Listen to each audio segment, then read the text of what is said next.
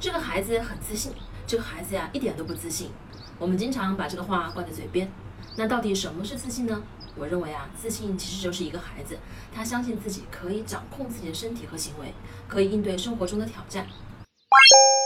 孩子的自信其实是来源于父母育儿的本身。培养自信的孩子的前提就是做一个正面的父母。自信心不是一蹴而就的，关注孩子的点滴成长，不乱给孩子贴标签，这是非常重要的。孩子小时候安全感是非常弱的，只有当他了解到每天做的事情都是有规矩可循的，他就很容易形成安全感，形成自信的感觉。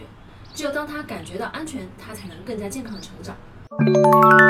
宝宝成功的把积木搭了起来，准确的把不同颜色的积木进行了分类，这都是让孩子体验到成功的感觉，从而帮孩子建立自信心的基石。当孩子穿不好衣服时，你是不是会帮孩子直接给穿上呢？而不是一步步的教孩子怎么穿？很多时候呀，我们帮孩子把所有的事情都代劳了，孩子体验不到成功，也体验不到失败。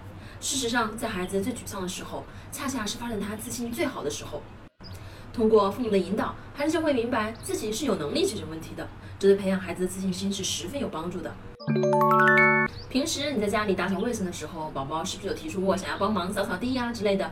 但是你就会觉得孩子帮忙反而更乱，所以就直截了当的给拒绝了。